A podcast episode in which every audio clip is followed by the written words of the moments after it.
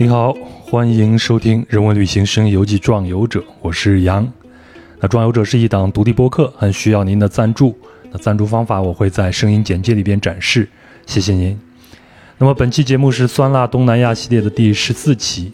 啊，我们将继续东帝汶之旅。那上期也预告了啊，在帝帝城的最后一天晚上呢，我采访了东帝汶的历史学者萨维奥。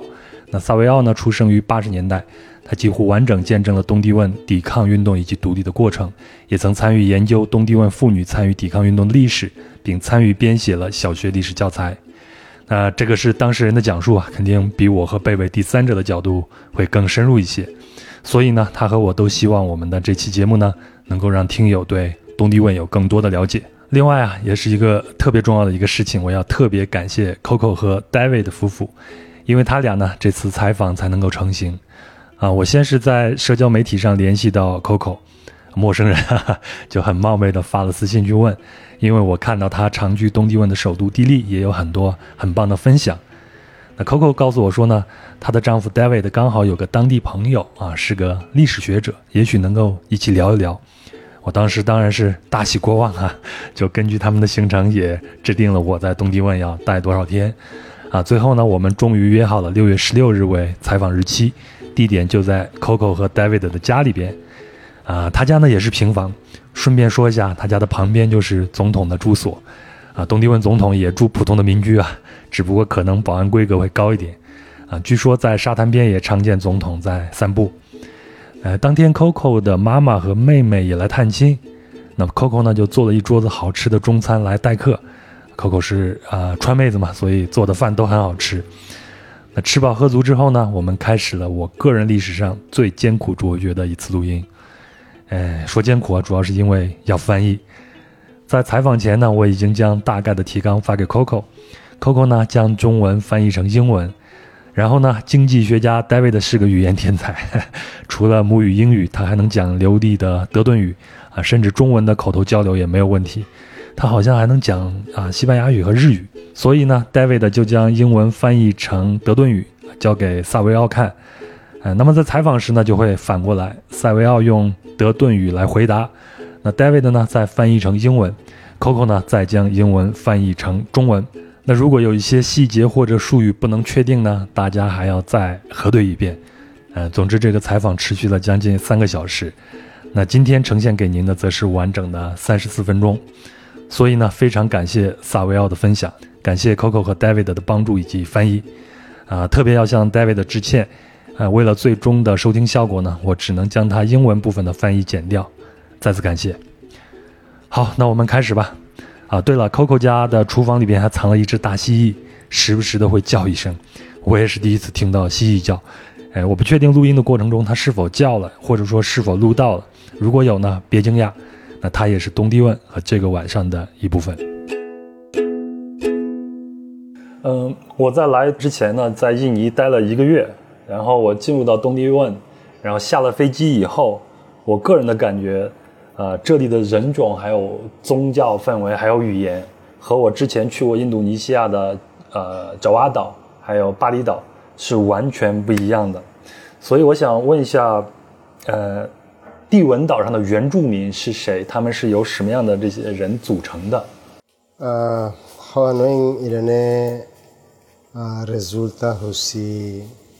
东帝汶，嗯，以前很早以前就是有祭拜祖先的传统，嗯，所以东帝汶人呢，他们是有一个口传历史的习惯，然后呢，他们会通通过他们说的语言，然后去。相信他们的祖先是来自哪里的？嗯，比如说在东帝汶的东边 Los p a l a c e 他们会认为他们的祖先是来自印尼的某一个部分、某一个岛。东帝汶的北边这一部分的人，他们可能就会认为他们的祖先是来自北边附近附近的一个小岛。关于东帝汶的人种，就是你说跟印尼的人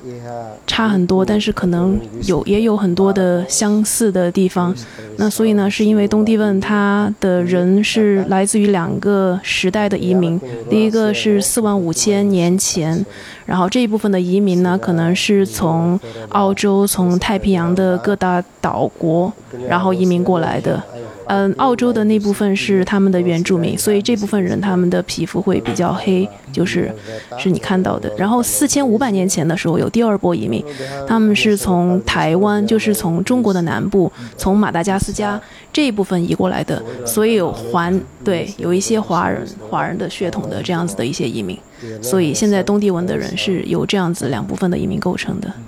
嗯，所以东帝汶的人种呢，除了就是这两次的移民潮以外，在十六世纪的时候，葡萄牙的殖民也带来了很多的影响。但是葡萄牙人带过来的不仅是葡萄牙本地的人种，因为葡萄牙本身他们可能也有一部分非洲的裔的葡萄牙人。然后他们有一部分印度裔的，呃，印度沟瓦的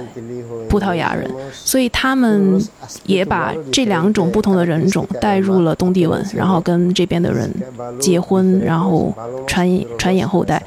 然后再加上当时葡萄牙殖民的时候，也从澳门，就是中国的南部，也带了一部分华人，然后因为他们要带过来技术，然后工匠这种的来。帮助东帝汶，所以华人的血统在那个时候也是传入了东帝汶。我知道你参与编写了呃东帝汶的小学的历史课本，嗯，我有一个问题，既然东帝汶的人是由这么多来自不同地方的人来组成的，那是什么样的一个原因，或者说什么样的一个因素，让东帝汶人认为自己是一个国家的一个人呢？什么让是是什么造成了他们的？民族认同感。啊，knowing, por ejemplo, si la migración si la primero maine。殖民时代以前呢，这些人虽然来自不同的地方、不同的种族，但是呢，他们还是有共同点的，比如说他们的世界观也好，他们的有一些习俗这样子的。所以在嗯葡萄牙殖民以后呢，当然这个殖民的时代让这个。不同的人种又更加的统一化了。嗯，其实这个殖民的过程让一个国家的形成，在东南亚的很多地方，在中国的很多地方也是有发生的。比如说像呃新加坡，呃曾经被英国殖民，然后像呃越南和柬埔寨曾经被法国殖民，他们都是通过这个殖民的过程，让这个国家做了一个统一和形成的过程。所以对于东帝汶，其实也有一个这么样的过程，在葡萄牙殖民的过程中，他们可能一是形成了语言。嗯，德顿语和葡萄牙语都是他们的语言，然后还有一些其他的一些呃政策呀或者之类的。我猜测还有宗教的。对对对，所以所以对是这两个样的两个步骤吧。可能在殖民前他们本身有一些共同点，然后在殖民后又把这个国家的统一又进一步的完成了。还有一个很有趣的呢，就是说像你看东帝汶最近的两个邻居，一个是澳大利亚，一个是呃印度尼西亚，但是。澳大利亚当时是英国殖民，印尼呢是荷兰殖民，东帝汶是葡萄牙殖民。然后它从文化的角度，从宗教信仰的角度，其实都没有跟随澳洲或者是印尼，而是形成了它自己的独立的一派。对，这个其实蛮有趣的。呃，我我想了，就是因为他刚才说的这个原因，可能才是整个东帝汶要寻求两次独立，对吗？他们从葡萄牙独立，然后再从印度尼西亚独立的一个原因。我今天从 YouTube 上看到了一个视频，是印度尼西亚非常著名的一个女主持人，叫做 Najwa Shahab。然后她在去年印呃东帝汶独立二十年的时候，来到地利来做了一个采访。那她呢问了很多人一个问题，就是她看到在网络上有这样的一种说法，就就是这个说法可能是很多是印度尼西亚人说的。东帝汶人一定会为他们独立的这个决定而后悔的。我现在也很想把这个问题问一下他。对，desde desde 1975 tudo los ne fundador sira 就是要回答这个问题呢，可能要回到呃东帝汶宣布宣告独立的七十年代，然后那个时候的东帝汶的领导者呢，就是在葡萄牙殖民时期，可能有一小部分人他们受到良好的教育和一些优良的待遇，所以那个时候的一些东帝汶的领导人他们会。强烈的意愿想要把这种待遇普及到所有的广大民众，让大家都受到良好的教育以及有一些很好的生活质量，所以他们很想要独立。那个时候，这个思想就在强烈的想要独立。然后呢，在他们一九七五年十一月。末的时候呢，他们在东帝汶的边界跟印尼的边界，然后看到了很多的印尼军队在往这边进军，所以那个时候其实印尼已经要入侵东帝汶了。然后这群领导人当时就是赶快的把这个消息带给了国内的政府机构，说你们赶紧宣布独立，我们想要去。保卫一个独立的东帝汶，而不是想要去保卫一个葡萄牙殖民的东帝汶。嗯，所以他们想要独立的心其实很早就存在。所以他们在一九七五年十一月二十号宣布了独立，在一九七五年十二月七号。印尼就入侵了，短短的几天时间。对，在印尼入侵的这个期间呢，印尼的领导者叫苏哈头，他是一个有独裁者者气质性格的一个人，所以他那个时候准备了很多的宣讲和宣传，都是反共产主义的。所以在这个苏哈头的领导下呢，当时在印尼的国内。就杀了两百万左右的人。这个过程中的很多的印尼军队的人，后来是成长为了印尼的领导人，就是他们的职位有上升。然后是这群人，他们参与了东帝汶的这个入侵的这个这个行动。对，所以东帝汶其实做这种反抗和这种牺牲，他们不是第一次了。在二战时期，他们曾经被日本侵略过。然后那个时候死了六万的东帝汶人，然后接下来印尼的入侵，他们又死了大约二十万的东帝汶人。一次一次的这样子的入侵和他们的反抗，让他们有更加强烈的信心和意志力，想要说我们想要独立。到今天为止，东帝汶已经独立二十一年了。然后呢，它的发展速度可能是慢于很多人的预期的，可能很多地方还不是很好。可是呢，东帝汶人这种想要独立和想要统一的这种心，是远远的超越了就是任何的困难，包括说经济不够发达的这种困难。其实印尼，包括说在印尼侵略期间，在印尼本国的人有很多人是支持东帝汶的独立的，他们是跟东帝汶是站在一起的，是很。同情东帝汶的，然后包括现在也是。那这位记者呢？他。其实可能会有一，当然不排除说有一部分人是像这个记者、这位记者这样子的人，他们可能是这种叫 ultra nationalist，就是极端的民族主义的人。他们是觉得说这位记者其实没有做一个很好的调查，然后呢，他就是可能组织了几个学生，然后发表了这样一个演说，然后但是这个并不代表东帝汶人大部分人的想法，说我们会后悔的。对，这段有一点小小的误会。其实这个记者他引用的是他在网上看到的印度尼西亚的一些民众，就是极端的这种民族主义者他们的一些说法。那位女记者叫做 Najwa Shahab，她是她过来采访的时候得到的答案都是没有人说后悔。我刚才在看他在说这段历史的时候，呃，我想确定一下我是不是看错了。我看到你还是有一点点愤怒的。那呃。嗯，所以 Savio 他其实是有看这个印尼女记者的这个视频的，他知道里面讲了什么。他呢不是生气，但是呢他是很懊恼，frustrated，很焦虑。就是说，这个女记者她没有做一个很深入的一个调查，她的视频里头其实有很多就是误解，然后对东帝汶人的这种很多的诠释是。有偏差的，然后会对东帝汶国内，包括说印尼两国家的人民，也会有一个误导。比如说，他说东帝汶这边有一个叫哈比比的一个桥，这个桥呢是当时的印尼的总统某一任第三任总统他来建立的。然后呢，这位女士记者的视频呢，就是以。一个很自豪的方式来诠释这个桥，是说是，嗯，东帝汶人可能是很拥护或者是什么样的，才建了这个桥，然后以他的名字命名。但是，但是其实这位印尼总统呢，他呃，他也是当时说。呃，倡议嗯东帝汶来做一个独立投票的这位总统，然后但是独立投票呢，不是说其实不是因为他很想要东帝汶独立，而是说据说是当时嗯东帝汶。嗯的印尼军队，他们的内部情报，呃，告诉这位总统说，呃，你们即使给一个独立投票，那大部分东帝汶人也会不投独立的，他们不想要独立。然后结果他们就投了，结果没想到大家是想要独立的，所以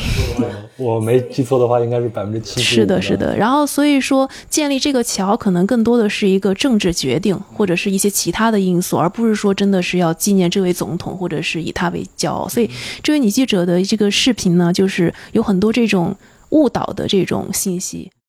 嗯，我们可以回到你的身上。呃，你是出生在一九八零年代，然后你的青年少年时代是完整的经历过了这个反抗印度尼西亚侵略的这个时期。所以，谈谈你那个时候的生活是什么样子的？还有一个问题，我想问的直接一些。我不知道在东帝汶是不是一个非常敏感的一个话题？你是反抗组织里边的一员吗？OK，嗯，pergunta envolve envolve envolve。第一个问题呢，简单回答，他是反抗组织的一员，对。然后他就解释说，为什么是这个跟他小时候的成长经历有很大的关系，所以两个问题是合一的。那在嗯 s a b i o 嗯，刚出生的时候，一九八一年，其实已经完全是印尼侵占了，所以他出生在一个印尼侵占的东帝汶的时期，所以他的整个的经历是已经是被印尼的整个包围的他们的统治。那他其实他的成长，小时候的成长是。相比很大部分的东帝汶人是好好一些的，他在的村子其实还相对是平静的，然后没有太多的战乱，然后他的父母、他的家庭情况也都还 OK。然后呢，就是印尼军队其实成立了很多的学校，那个时候在这边这边，所以他们接受的教育很多时候都已经是如何成为一个正直好的印尼人这样子，所以他对于这一切是。很习以为常的，很接受的，其实，但是在这一切很平静的生活的背后呢，他也是能察觉到一些不一样的地方。比如说，时常会听到大人们会周围的邻居们会谈论说，印尼军队怎么怎么样的，或者是 f r e t l a n 怎么怎么样的。那 f r e t l a n 呢，是当时反抗组织的这个名字，这个武装部队的名字。那个时候，他其实有经历两件事情。第一个呢，是他的妈妈的妈妈，那个时候被印尼军队抓到了一个集中营。然后呢，印尼军队并没有给他们食物或什么的，所以当他的外婆吧要出去找食物的时候，被印尼军队给击毙了、杀了。还有一个是他的爸爸的，可能是叔叔还是爸爸的兄弟。然后，他当时的妻子已经怀孕了，然后他是要把他的妻子送去一个安全的地方生产，但是这个事情被报告给印尼军队，所以他们也把这位怀孕的妻子给杀毙了。所以他是这个东帝汶，其实当时的人死了二十万左右，啊，大约这个数字。其实每一个东帝汶人，他们都有经历死亡，就是不管是说他们自己。的直接亲属也好，远房亲戚也好。他总有亲戚，或者他总有周围的人是被印尼军队杀死的，所以他们其实对他的平静其实也是一个不平静的。然后呢，在他大一点以后，大约十三四岁这样子的青少年时期，然后因为那个时候再年长一些，十七八岁的这些年轻人们，他们已经会开始自己组织一些反抗的一些机构，然后呢，他们会去帮助当时的反抗组织去送食物呀，送水。呀，送武器啊这些的，那他们设计好作战计划之后，他们会把一些任务派给这样年龄小一些的，好像 Sabio 当时十三岁这样子的人。比如说啊，你带上这个包裹，然后呢，你就在街边的某个地方，然后可能会有人来领取或者什么样的 pass 给某一个人。所以他们在这种程度上，就是一定程度的参与了这个支持反抗武不组织的这个这个行为。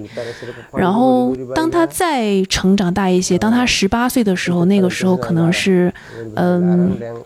在东帝汶独立的前夕了，已经是，然后那他们就会被组织带去前往这个反抗组织的这个部队。嗯，隐藏的地方或者作作战的地方，他们会对他们进行一些知识的普及和宣传和解释。那所以他到他的十八岁的时候，可能就是已经完全的知道这个整个过程是怎么一回事了。整个成长经历是这样子。那他。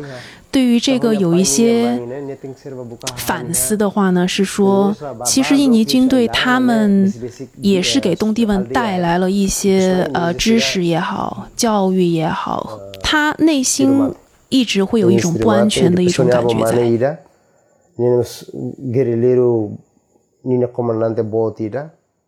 所以说到他的十八岁，我这次来到地利以后，呃，我感觉最好的。就是我感觉整个地地非常有活力的，就是我在街上看到了很多年轻的学生，我自己也去了啊东帝汶国立大学里边，看到年轻的学生在打排球，虽然校舍都很破旧啊，嗯，我知道一个信息，就是在他们独立之前，印尼军队和支持印尼的民兵几乎摧毁了整个印呃整个东帝汶的所有的基础建设，包括包括道路还有学校，那那个时候刚好是他的要上大学的这个时代。那我想问一下，他的学校是什么样的情况？他的当时是怎么完成他的学业的？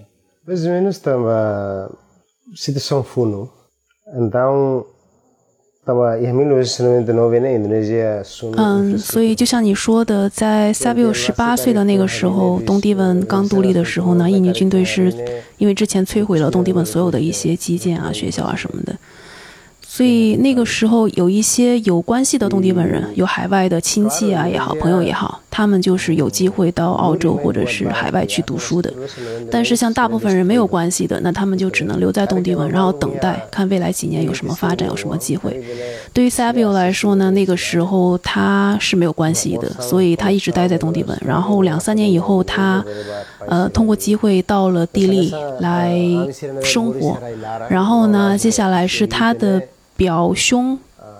他们有表兄表妹什么的，有几个在印尼，然后就跟他联系说，呃，来印尼读书吧。说，呃，东帝汶的这边的学校就是还没有还没有建立，还没有 restore，可能还要等几年的时间。所以那个时候他就有这样子的机会，通过他们的帮忙。因为那个时候，其实东帝汶刚成立，很多的护照呀什么的都是不方便的，所以一切都要帮通过你的一些关系来帮助你。所以他那个时候有幸得到了他的在印尼的表兄妹的这样子的光帮忙，所以他坐船先到了 Surabaya 印尼的，然后呢从那边又去了印尼的雅加达。然后他上的是 Jeju 大学，在印尼是一个天主教的一个大学。然后他刚到印尼的时候，其实印尼呢有很多人对东帝汶还是有敌对思想的。然后包括说那个时候跟印尼侵略者站在一同一阵线的很多马来西亚人啊什么的，所以他也是受到了很多的质疑和很多的疑问。那他就会去。呃，解释他会嗯帮助自己的国家，但同时呢，他也感受到了说很多人是对东帝汶这个国家是有好奇之心的，因为印尼人很多接受到的信息可能是来自他们呃那个时候的那个总统宣传呀什么的，所以他们并不了解说就是东帝汶来自这个国家的这样一个人带来的一些什么样的信息，真实的生活是什么样的，所以也会有这样一种一种情况在。所以他为什么会选择呃学习历史呢？呃，历史的是哦，história também pensamos todos os opções 选择历史呢，是跟 Savio 的个人经历有关系，因为他本身就是经历了这么一个动荡的年代，经历了很多的历史发展，东帝汶的历史发展。然后，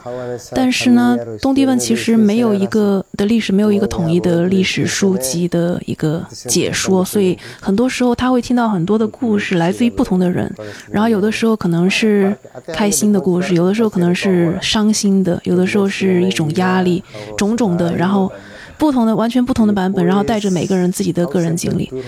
然后嗯，在他到那个时候他读的书呢，其实也是有一些书对他的影响很大，嗯，比如说嗯，现任的东帝汶总统 Ramaskota 他写的关于那战争的书，还有就是在他大学的图书馆里头，其实也有印尼的官方出版的说解说为什么东帝汶就是。命中注定应该跟印尼统一，就是很有争议，但是是放在印尼的图书馆的，所以他那个时候感觉到说自己很想要来参与编写历史的这一个角色啊，所以他选择了历史。嗯，那我们知道现在他已经呃进入到了编写。呃，东帝汶历史的这样的一个角色中间呢，他也写了这个关于东帝汶呃历史的小学的这个课本。那我同时也知道，他是一个诗人。嗯，如果他有决定权的话，他想在他有决定权，他可以在这个历史课本里边放一段话，短短的一段话的话，他最想写什么呢？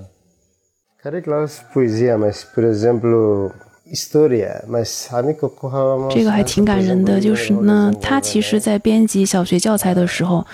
他很多时候会嗯加入在抗战时期的别人那些人写的诗，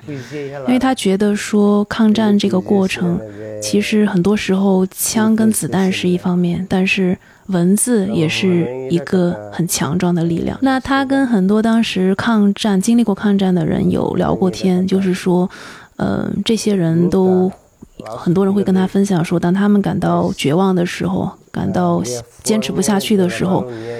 给予他们的力量的可能就是一首歌啊。然后那个歌可能是把那个词语把它变得更生动起来，更有韵律，更有旋律。然后是这个让他们能够坚持下去的。回答你的问题，说他想要。加入一段写一段什么话的话呢？他可能想要写，他没有具体的答案，但是他想要写一些就是激励人们、鼓励鼓励他们，就是继续继续坚持下去的一些一些文字和一些话。在二零零二年独立的那一天，作为一个年轻的历史学者，你当时在干什么？我知道在东帝汶。很多政治呃聚会的结尾都是年轻人在跳舞，一直跳到天亮。你那天在干什么？然后你当时会想象二十年后的东帝汶是什么样子的？OK，呃，in 2002年，vamos participar e first 二零零二年独立的那一个庆祝呢，它其实是一个很复杂的一个事件，就它不是一个你赢了彩票的那种。庆祝，而是人们经过长期的抗争，经过失去，经过杀戮。然后得来的一场胜利，然后所以人们在庆祝的时候，其实心情是很复杂的，它不是那么简单的。当然，他那个时候也在现场。嗯，在二十年前的时候呢，嗯，他对于将来没有一个很详细的一个预期吧。但是呢，因为东帝汶刚刚从独立中开始，最急需的东西当然是一些基础建设。的东西，好像水啦、道路呀，或者是房屋呀，这样一些东西。那我们可以看到，说二十年后的今天，东帝汶这些东西基本上也是有了。虽然说。这个状况不是说很完美吧，但是它在这个建设的过程中，即使在东帝汶刚独立的时候，二零零二年呢，其实东帝汶也不是从零开始的。那很多人以为说你刚独立是一个全新的国家，其实不是。在大家经历了这二十年的抗争之后呢，其实心里是更团结了，然后也更坚强了。所以有很多这种精神上的力量，那个。是比二十年前更强了，比七几年的时候更强了。所以零二年大家是在这样一种状态的时候开始建立这样一个国家的。那他在回顾二十年之前的这个时候回看的时候呢，嗯，这个建立的过程其实有很多的这种原谅吧，一些和解需要达成。有很多的心灵的创伤需要恢复，因为很多人是在抗战的时候是经历了创伤的 trauma，有一些，然后所以这个时这个过程是需要时间去完成的，这个也是在这二十年中发生的一些事情。那将来也会继续。那嗯，他会觉得说，有可能是他这一辈就可以完成的一个过程，那有可能需要下一代去继续的建设这个心理，即使。从现在看，将来二十年以后，抗战这段时间的经历的这个影响，它仍然是会存在的。它的存在在这个社会上是方方面面的，从对政府的影响、对社会的、对人民的个体的影响，都是会存在的。所以，这整个可能都是需要时间去完成的一个过程。然后我这几天在滴滴的观察和生活，我会发现，首先，呃，基础交通啊，或者是公共交通啊，这些道路啊，这些，嗯，很像我们中国九十年代开始到九十年代中期的这个阶段。但是那个时候的中国人，呃，我是经历过那个年代的，我会觉得那个时候的中国人有一种昂然向上的那种感觉，他对未来是很有希望的。那通过这几天我在滴滴的生活和观察，我也是发现，包括我接触的大学生，接触的其他一些人，就发现大家其实心里边都有这个希望，大家的生活都是在往上走的这样一种感觉。所以我想问一下，希望对东帝汶来说重要吗？嗯，luta ni na naru, sacrificio ni na naru, uh, ema ema bara be. 希望肯定是大家都有的。那这个是从嗯抗战时期持续过来的，因为大家在二十年长达二十年的抗战斗争过程中，是希望让他们能够坚持这么长的时间，然后从而达成了东帝汶的独立。然后那独立以后呢，到今天，嗯，大家有很多的年轻人，他们可能没有经历过这段时间，他们是出生在独立以后的。嗯，整个社会呢也会通过一些网络呀，或者是一些教育啊，其他一些渠道去保存这样一段历史，然后把这个希望也传达到下一代，让它让它得以存在，长期存在。然后希望的定义可能跟二十年前也是有一些。不一样的，在抗战的时候，大家可能是希望这个国家的独立啊，希望有一个基础的建设的一个，嗯，完善。对，嗯，那今天已经独立了以后呢，大家的希望可能是说有一个一定质量的生活的保证，有一些完善的呃医疗系统，呃，或者是更好的教育，所以这个希望是。有上升的，所以嗯，我们在谈论希望的时候呢，它不仅是一个对物质上的一个追求和诉求。我个人是非常喜欢在滴滴的生活以及我这次旅行旅行的这个经历的。不知道为什么，我好像在这边过得非常非常的惬意和平静，可能是因为没有网络的原因。我我是非常希望能够再次回到东帝汶来看看啊，过比如说十年以后，我想看看它的发展是什么什么样子的。嗯，呃，那我最后一个问题是在中国的互联网上有这样一个说法，说嗯，东帝汶坚决拒绝印度尼西亚和日本的捐赠，因为过去的仇恨的原因，直到现在也不允许日本人进来，这个是真的吗？呃，dulu los dulu los ne aspecto balu。嗯，这个不是真的。嗯。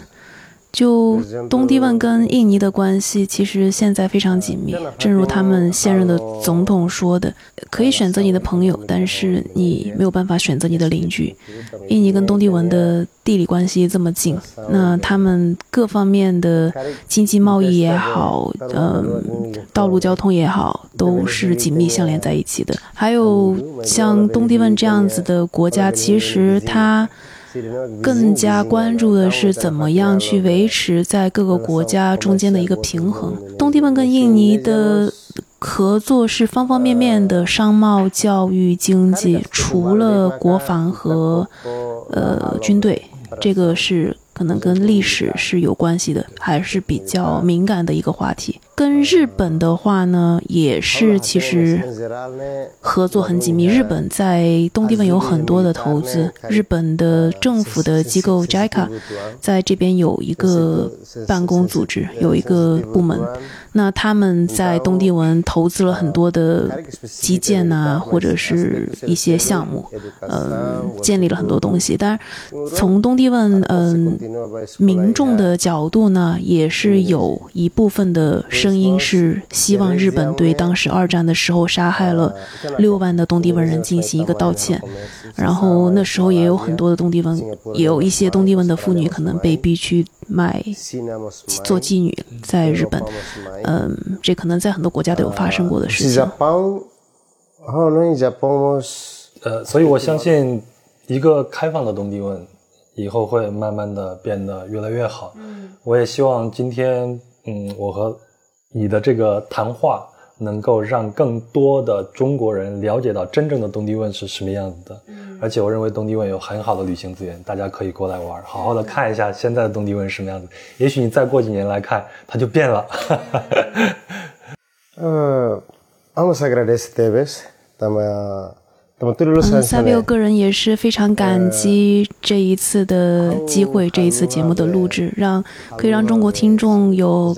更好的机会来了解东帝汶这个国家。嗯，然后其实他谈到说，东帝汶的第一本关于东帝汶的历史的书籍是十二世纪的时候一位中国人写的，他那个时候来东帝汶做檀香木的一个贸易，然后他进行了历史的记录。嗯，当然，他说这个点呢，他说他不是为了说要刻意跟中国人建立什么关系啊，嗯，但是他希望说借助这个嗯播客的这个节目，可以让人与人之间的联系更加紧密，可以去增强这个团结的这个这个精神。那嗯，这个东西很重要，他认为就是。嗯，现在当然是一个还算和平，就是没有什么争执的年代。但是未来是不可预测的。如果说当世界一旦出现了纷争或者有什么困境的时候，他觉得。届时是需要靠人与人之间的这种团结来克服这种困难的，所以他希望说，这个节目即使只做了一丁点的努力，能够让中国人和东帝汶人的这个团结能够增强，那也是一件非常好的事情。